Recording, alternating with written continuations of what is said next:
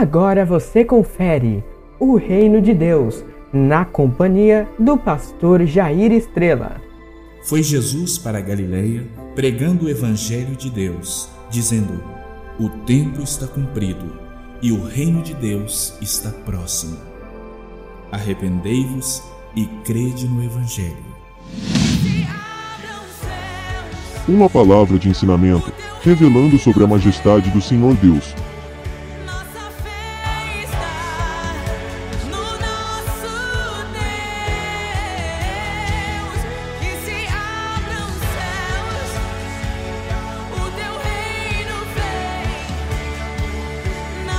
Fortaleça sua fé nessa edição de hoje.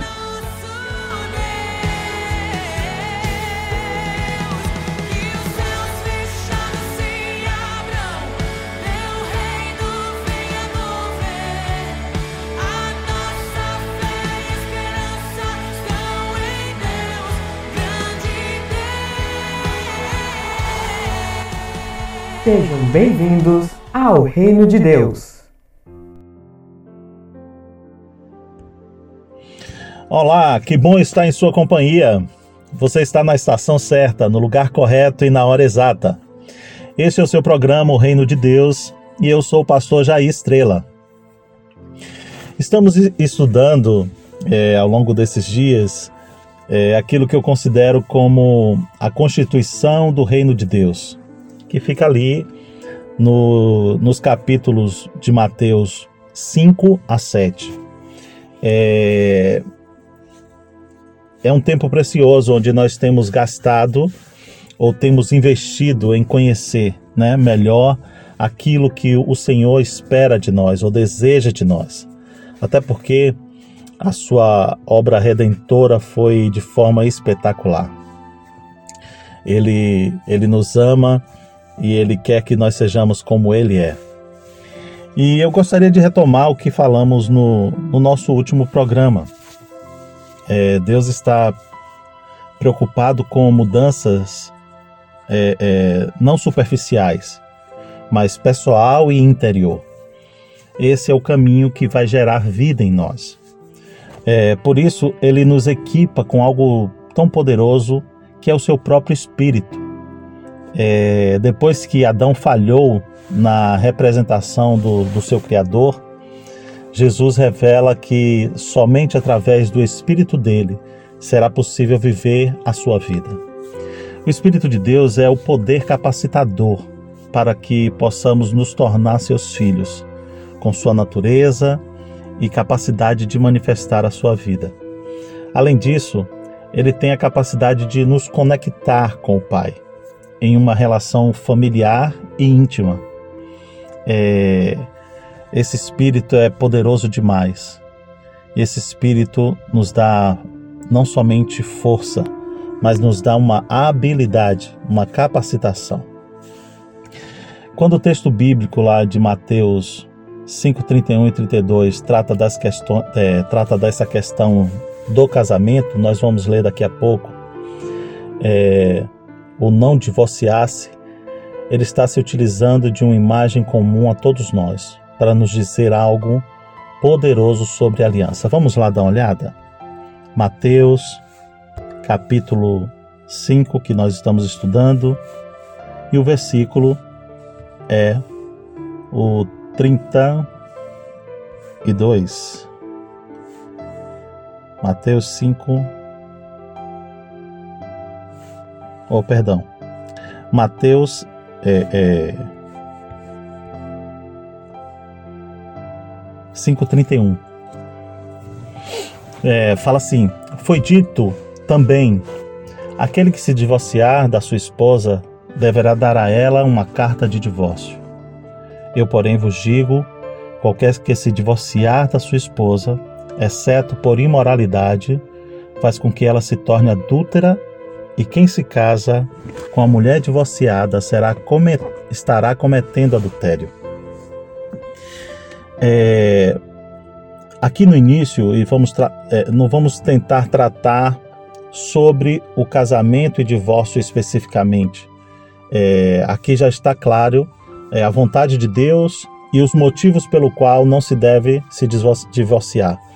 Mas o que eu quero trabalhar aqui é a ideia por trás do casamento, que é a postura, a vida interior, né? Que o Senhor está é, é, trazendo. É, quando, quando você faz uma aliança com alguém, você está comprometido com essa pessoa. E esse comprometimento pode trazer bênçãos e pode trazer problemas se for quebrado essa aliança.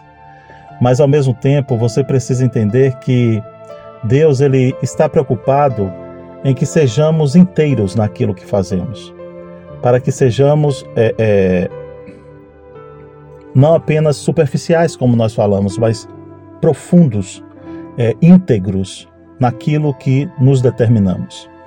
É, a quebra de uma aliança, ela pode trazer consequências drásticas e profundas. Tem uma história aqui em, em, na Bíblia que trata com o povo de Israel. Quando é, é, Israel sai do Egito, né? É, Deus alerta o, os israelitas e fala assim: olha, quando chegares na terra que eu vos, vos levar, que é a terra prometida, que é a terra onde hoje Israel está, é, Deus fala assim: não faça aliança com nenhum daqueles povos, porque chegou um tempo de julgamento para aqueles povos e Deus não queria que Israel se misturasse com eles. É, no entanto, Israel ele foi enganado. Tem um, um povo chamado Gibeon, ou gibeonitas, que usaram de uma estratégia para enganar o povo de Israel e acabou fazendo aliança com eles. Essa história está ali em, em Josué, capítulo 9, começa essa história de Israel com os gibeonitas.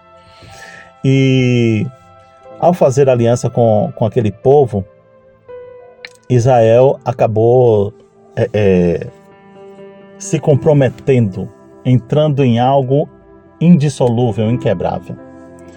É, os gibeonitas usaram de uma estratagema e conseguiu enganar Josué e o seu povo é, de forma fantástica, porque eles se vestiram de panos velhos e foram ao encontro da, da, da de Israel e, e, levaram pães embolorados, dizendo que tinham vindo muito distante, que quando saíram da sua terra tudo era novo e que porque era muito distante, as roupas ficaram velhas, os pães ficaram é, embolorados. Enfim, essa estratagema fez com que é, Josué de fato fizesse aliança achando que eles não eram dali daquela região. Só que logo depois ele acabou descobrindo que é, os gibeonitas habitavam pertinho deles, pertinho, é, é, ou seja, dentro do território onde Deus disse que era para eles tomarem posse. A verdade é que a aliança já estava feita. E tempos depois, é, os povos ao redor dos gibeonitas, sabendo que eles tinham feito aliança com Israel, isso já está lá no capítulo 10, resolve fazer guerra contra os gibeonitas. Adivinha o que é que acontece? A partir do momento que é, Israel tem uma aliança com os gibeonitas e alguém ataca os gibeonitas por causa da aliança, Israel tem que ir a uma guerra que não era sua, de fato, mas passou a ser por causa da aliança. É, muitos anos depois, essa aliança foi violada Saul, quando assumiu o trono, e isso foi muitos anos depois, é, ele, pelo zelo da casa de, de Israel, ele resolve dizimar a, a, a, os povos daquela terra. E ele ignora a aliança e acaba dizimando uma boa parte dos gibeonitas. Resultado: nos tempos de Davi, que já é o rei posterior a Saul, acontece uma seca tremenda de anos e Davi vai buscar ao Senhor. Eu acho lindo essa atitude de Davi, de sempre estar consultando Deus. E quando ele começa a consultar o Senhor, Deus é, chega para ele e fala assim: Olha, isso é por causa da quebra da aliança, ou seja, veio maldição para Israel por quebrar uma aliança feita com os gibeonitas. Resultado: Davi vai até os gibeonitas e pergunta o que nós podemos fazer para reparar a aliança. E a orientação é exatamente que é, é, os gibeonitas pedem sete membros da família de Saul que sejam mortos. E Davi faz isso. Embora Davi não quisesse de forma nenhuma causar mal à família de Saul, sendo do seu povo, é, Davi acaba cedendo a esse pedido e acaba a seca. Ou seja, Deus leva a sério as alianças que são firmadas entre os homens. Aquilo que nós estabelecemos como aliança, Deus é, é, leva em consideração. O, o, o que eu gostaria de ressaltar é que a aliança não foi feita para ser desfeita por causa de enganos, por causa de, é, de mentiras. Existe lá, bem claro aí nesse texto, tem um motivo pelo qual você pode até vir a quebrar a aliança, que é por causa da traição, no caso de um casamento, uma, uma, uma traição, é, como está especificada. É, ao mesmo tempo, é, é, nós precisamos entender que esse princípio da aliança é, é o mais profundo. A aliança que foi firmada não pode ser quebrada. A partir do momento que nós entendemos isso, nós também podemos entender algo profundo que aconteceu. Nós fizemos uma aliança com Deus. Sabe, a aliança com Deus, ela é inquebrável. Ela é, é algo sério que nós fizemos com Ele. Deus ele não vai é, é, deixar que nada interfira naquilo que já fizemos. Se nós estamos em aliança com Deus, Deus ele vai honrar a aliança. Você e Jesus se tornaram um. A aliança ela tem esse poder. É, existe uma história muito poderosa sobre aliança. É, um missionário foi pregar na África e ao chegar lá, ele não tinha muito muito tato, né? muito conhecimento, não sabia falar ainda a língua. É, isso estamos falando de um passado distante. E à medida que ele foi conhecendo, ele tinha problemas de saúde, ele teve que comprar uma cabra. Porque ele precisava tomar leite daquela cabra para manter a sua saúde em dia. E era a coisa mais preciosa que ele tinha daquela cabra. O fato é que alguém chegou para ele e fez assim: Olha, para essa mensagem que você traz ser ouvida, você precisa fazer alianças. Ele não entendeu inicialmente e aí ele fez assim: Como assim? E, e aí o, o, o intérprete o ajudador dele chegou para ele e fez assim: Olha, você precisa fazer uma aliança com um chefe poderoso para que todos possam te ouvir. Inicialmente, mesmo sem entender, ele resolveu fazer é, a aliança. E na aliança que ele fez, havia uma troca que era o símbolo da aliança. É, ele teria que dar algo para essa pessoa e essa pessoa teria que dar algo a ele para que essa aliança fosse estabelecida. E o que acontece é que o chefe pede exatamente o que? O que ele tinha de mais precioso, a cabra. Ele falou: Poxa, se eu der essa cabra, eu vou ter problemas. E ele resolve dar a cabra. O chefe pegou e lhe deu a sua lança pessoal. E aonde ele ia com aquela lança, as pessoas simplesmente paravam para ouvi-lo como nunca antes. E ele se perguntou: Mas por que antes ninguém me ouvia agora me ouve? Aí o, o, o, o amigo, o intérprete, falou: Olha, está relacionado com a lança. Você é a representação dele e ele é um chefe considerado. Então, observe que a, aliança vai gerar um poder em você de você ser reconhecido e ser ouvido. A aliança vai gerar em você uma capacidade de estar ligado àquele a quem você se aliançou.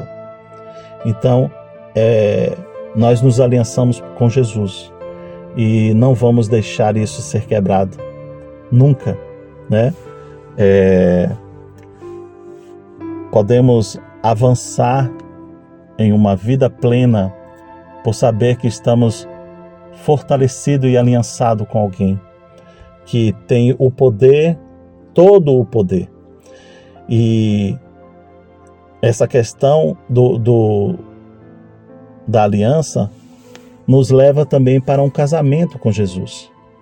Esse casamento é indissolúvel, é sagrado. É... E jamais nada pode interferir nisso.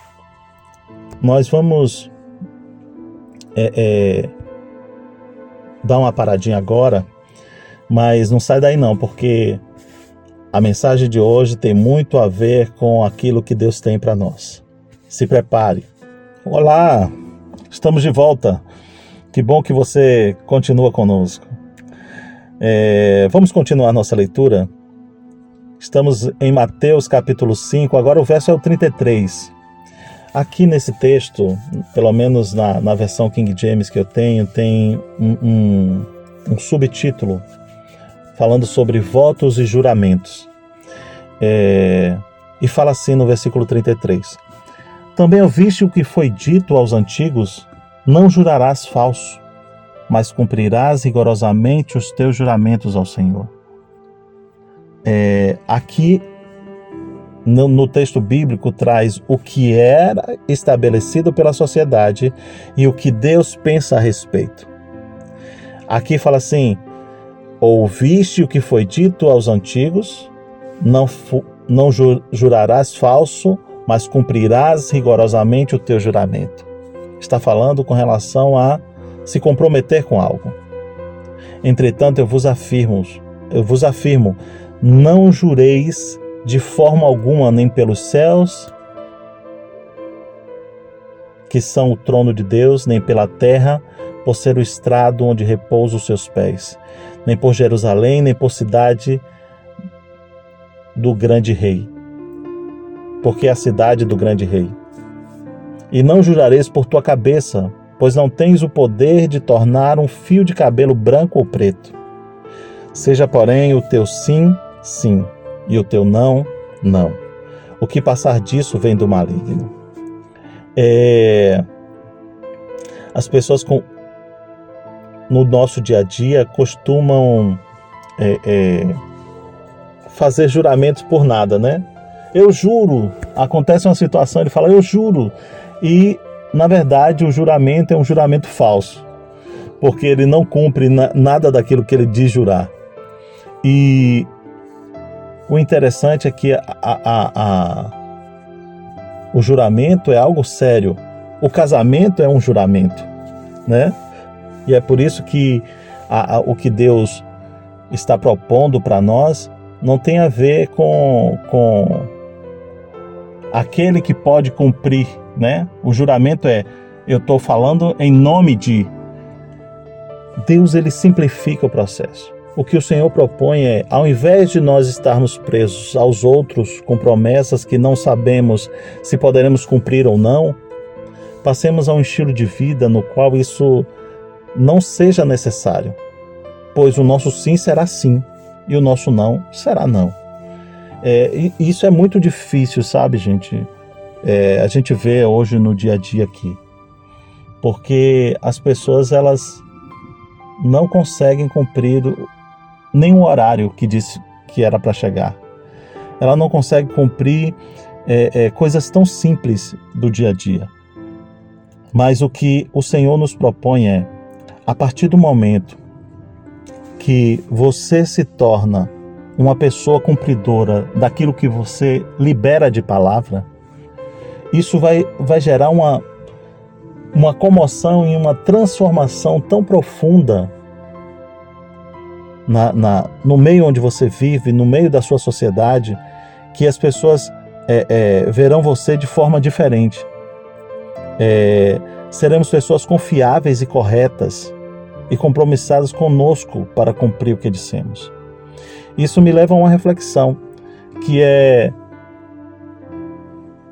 que é por isso que em várias partes da palavra de Deus ele nos ensina a deixar a boca fechada e pensar antes de falarmos, pois é, é, após isso estarmos, estaremos presos àquilo que nós falamos.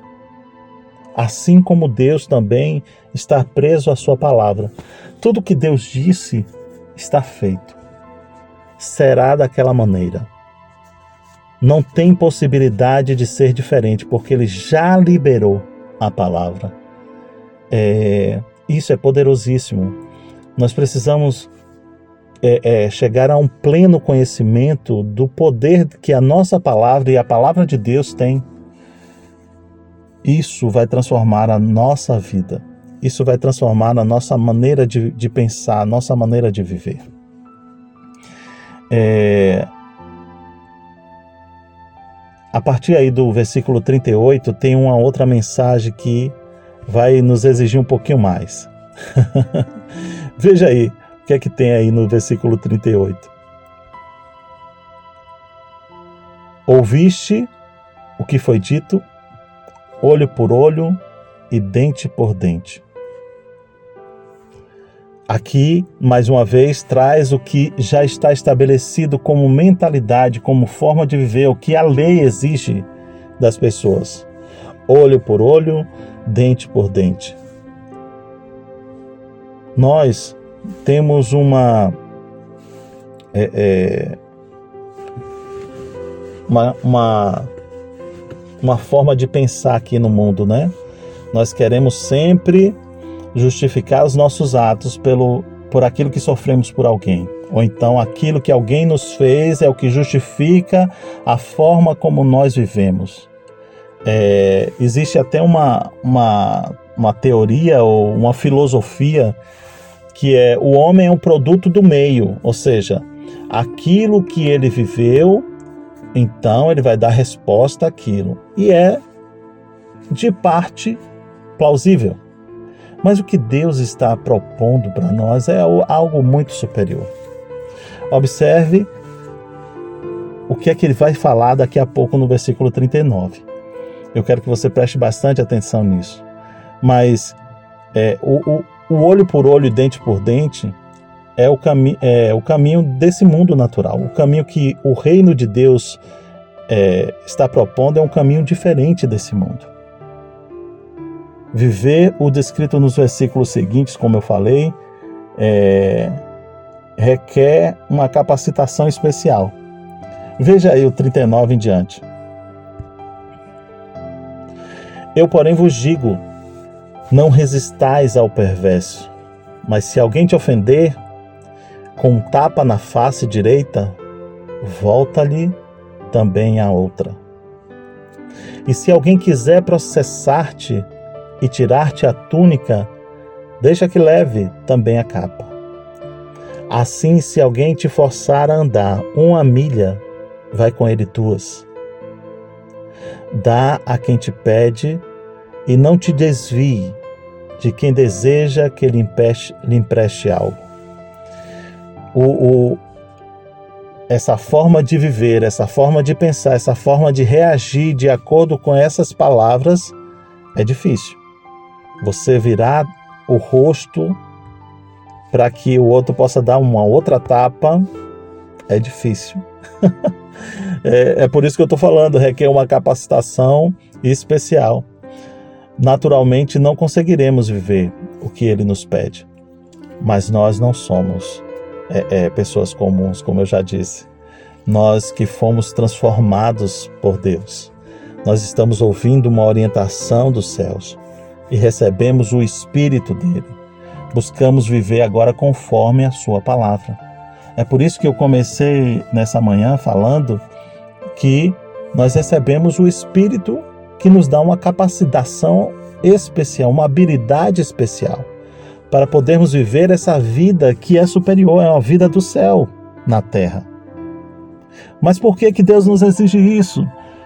Na verdade, o que Deus é, é, ele deseja desde o início sempre foi que nós pudéssemos estar atentos e obedecendo a sua voz. Adão foi que falhou no processo, né?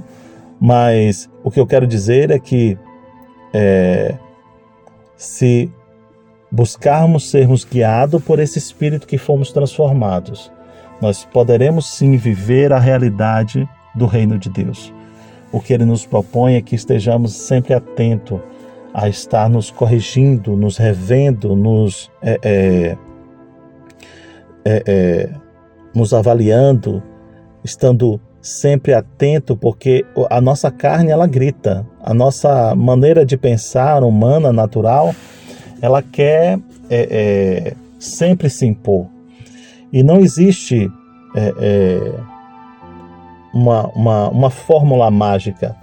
O que acontece é que nós precisamos sim estar atento com as nossas atitudes, porque dentro de nós já existe uma semente que pode nos levar a viver uma realidade diferente. Deus ele não ele, ele acredita em nós. Ele tem fé em nós. Deus espera que nós estejamos sempre prontos a dar resposta ao mundo diferente do que o mundo dá resposta a nós. Enquanto o mundo nos persegue, nós continuamos vivendo aquilo que Deus quer de nós. Enquanto as pessoas querem nos ofender, nós continuamos vivendo o bem do Senhor e querendo o bem delas. É interessante porque é, é, tem uma, uma, uma outra mentalidade, né? A partir do momento que as pessoas é, são ofendidas, novamente elas tentam justificar é, a resposta ou a ofensa que também ele praticou por causa da ofensa que recebeu. No entanto, analise o que acontece exteriormente, querido. Não pode mudar o que você é por dentro. Agora, se você não é por dentro, você vai querer sempre colocar a culpa no outro. Você lembra de Adão e Eva quando pecaram?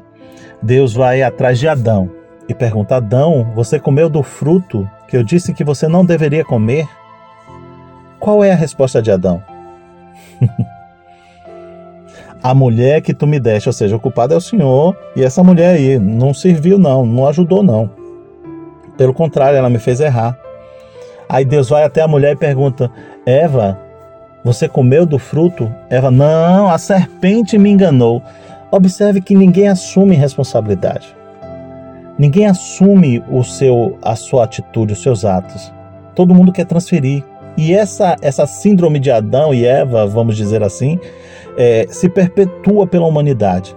Sempre que tem alguma situação, se transfere a responsabilidade, porque o homem não quer ter responsabilidade naturalmente. Mas aí é que está. Nós recebemos a vida de Deus. E a vida de Deus, sabe o que é que Deus faz nessa história toda? Deus assume a responsabilidade do homem ter pecado. Deus dá um julgamento sobre isso para a serpente, para a mulher e para o homem. E ao julgar tudo isso, Deus ainda gera ali naquela situação a possibilidade de ser restaurado aquela situação que é a sentença que ele dá à mulher.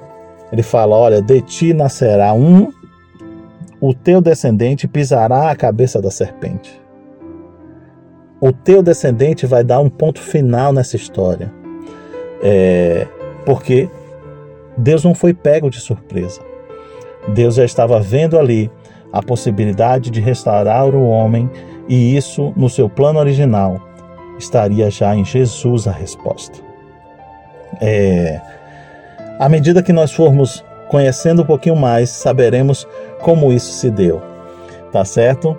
É, nós vamos dar mais um intervalo e daqui a pouco a gente volta para fecharmos com chave de ouro esse capítulo 5. Não sai daí não. Olha aí. É, estamos falando aqui sobre Mateus capítulo 5, estamos já no finalzinho. E como eu falei, é, queremos fechar com chave de ouro esse capítulo. E ele traz algo maravilhoso sobre a graça, sobre o favor de Deus. É, vamos ler o finalzinho? São poucos versículos, mas que têm um poder fantástico. O versículo 43 diz assim: Ouviste o que foi dito? Ou seja, entendes o que a lei diz? Amarás o teu próximo e odiarás o teu inimigo? Eu, porém, vos digo: Amai os vossos inimigos e orai pelo que vos perseguem para que vos torneis filho do vosso Pai que estás nos céus. Pois aquele, pois que ele faz raiar o seu sol sobre os maus e os bons, derrama a chuva sobre os justos e o injusto. Porque se amardes os que vos amam, que recompensa tendes? Não fazem os publicanos igualmente assim? E se somente, se saudardes somente os vossos irmãos, que fazeis de notável? Não age os gentios também dessa maneira? Assim sendo, vós, perfeitos como perfeito é o vosso Pai que está nos céus.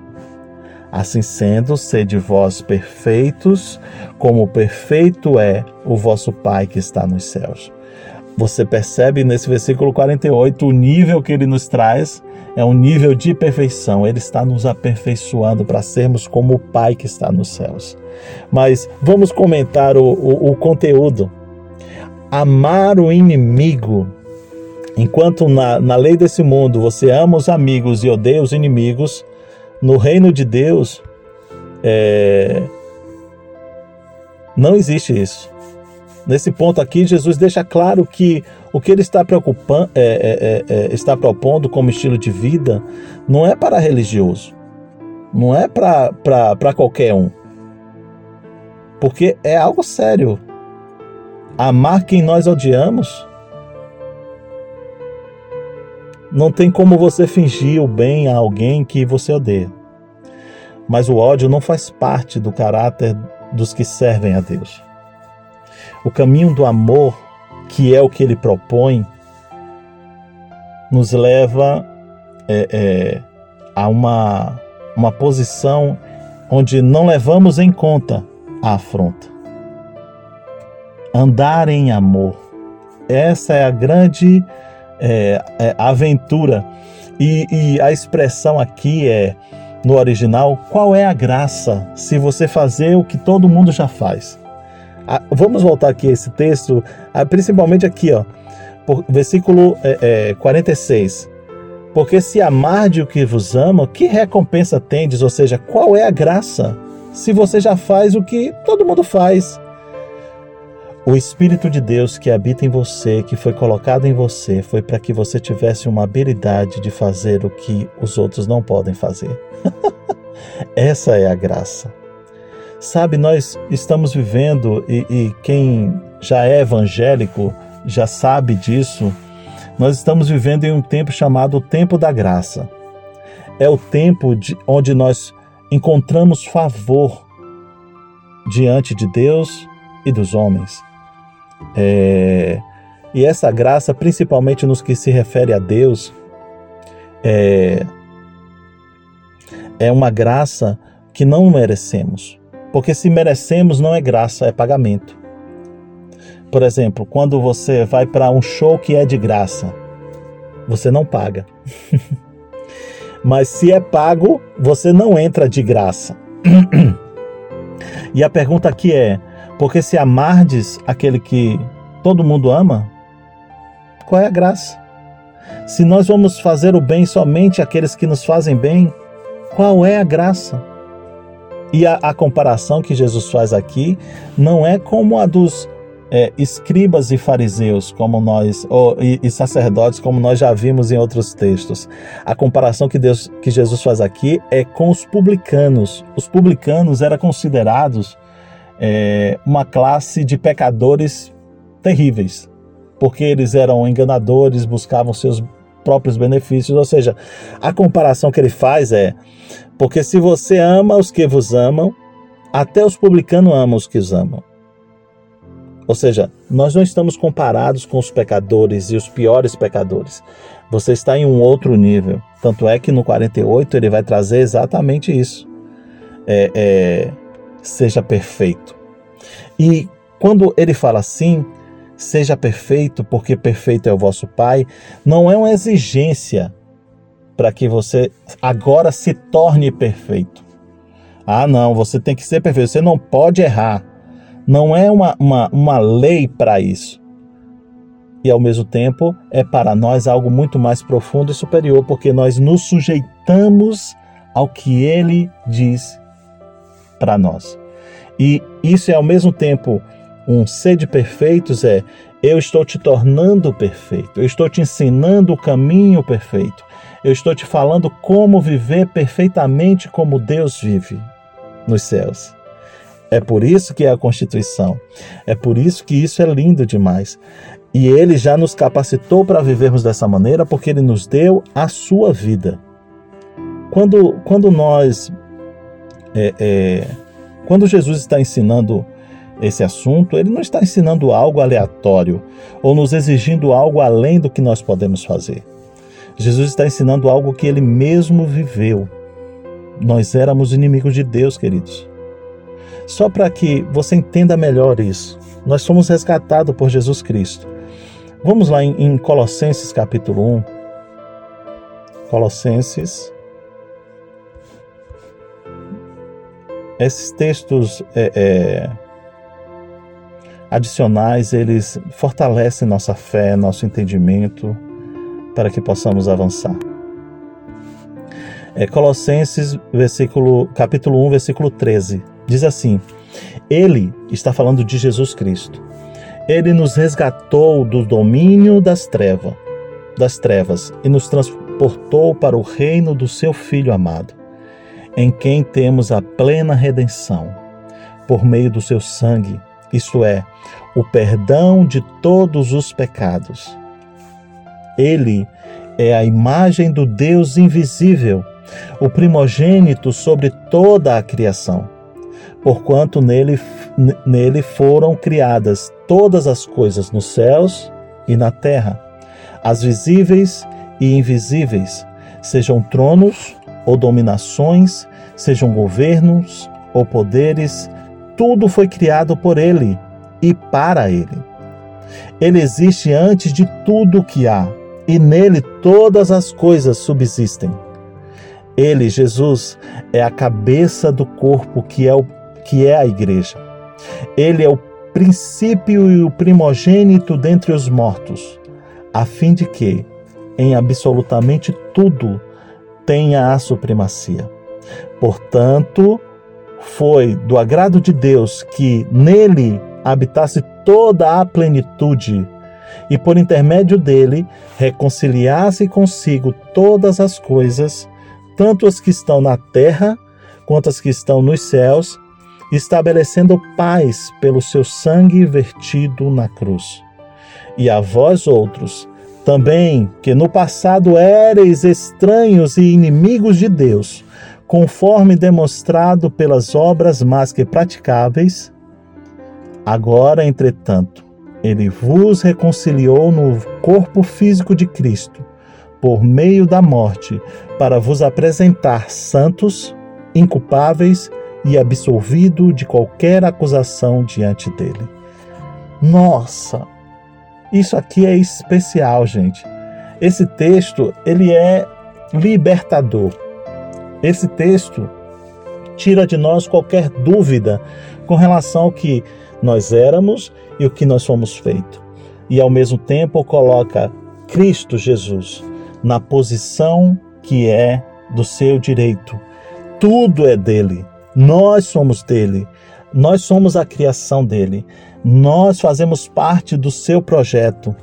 Todo governo, todo domínio, todo poder é dele e nós estamos simplesmente inseridos nele. Nós fazemos parte agora de Cristo, porque se a igreja é o corpo de Cristo, é o corpo e Cristo é o cabeça, nós fazemos parte do que ele é. Observe o que, o que Deus fez. Deus reconciliou, trouxe de volta tudo para Jesus, tudo para Ele mesmo.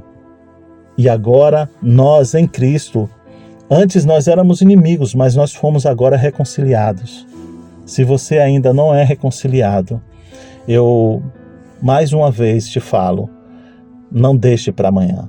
Esse é o momento de você chegar para Jesus e falar: Jesus, eu entrego a minha vida a ti. Eu volto para ti porque tu és aquele que iniciou todas as coisas. E a partir do momento que você entrega a sua vida, você faz com ele uma aliança, como nós falamos no início, o Espírito de Deus passa a habitar em você, te dando uma capacitação de viver todas essas realidades que parecem tão difíceis e tão distantes para nós vivermos aqui na Terra. Mas a verdade é que, a partir desse momento que temos uma aliança com Ele, que temos a vida dele, que é o seu Espírito em nós, nós temos toda a capacitação de poder colocar em prática todos os seus ensinamentos. Você é abençoado por ouvir essa palavra hoje. Você é renovado por ouvir essa palavra hoje. Eu quero fechar com o texto de Romanos 5:10. Romanos que vai falar basicamente a mesma coisa, mas para que feche com você fique com isso na sua mente. É, esse texto ele é bem básico e ao mesmo tempo, olha só o que é que diz aqui, te relembra isso. Ora, se quando nós éramos inimigos, de Deus, fomos reconciliados com Ele mediante a morte de seu Filho, quanto mais agora no presente, havendo sido feito amigos de Deus, seremos salvos por sua vida. Quanto mais agora que, sendo filho de Deus, ó, quando nós éramos inimigos, nós fomos reconciliados. Ele nos amou, ele não levou em consideração a nossa afronta. A nós batíamos na face de Jesus e Jesus virava o outro lado. Nós éramos inimigos, mas agora que somos amigos, quanto mais bem ele nos fará nós seremos salvos por sua vida. Ele tem um caminho de livramento para você, um caminho de salvação, um caminho de restauração, um caminho de avivamento, um caminho que vai te levar a experimentar coisas maravilhosas nele. E não somente isso, a sua vida na terra vai refletir tudo isso que você tem em Jesus. Tudo bem? Nossa, nós estamos chegando ao final mais uma vez desse programa, mas é, não tenha dúvida que você pode e deve viver como ele viveu, pois a sua morte foi para que pudéssemos viver a sua vida como ele mesmo viveu, viu? É... Como eu falei, estamos chegando ao final desse programa, mas busque conhecer um pouquinho mais o Senhor. Sabe, não, não se contente em apenas ouvir uma palavra de vez em quando.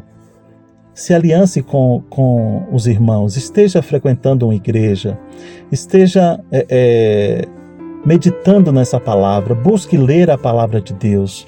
Ela é livramento, ela é aquela que nos restaura, aquela que nos ensina, aquela que nos desperta.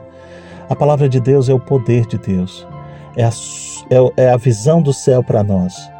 Tá certo? Você que esteve aqui em nossa companhia nessa manhã, eu quero te dizer que você é muito bem-vindo aqui. E eu te espero no nosso próximo programa. Que Deus abençoe a sua vida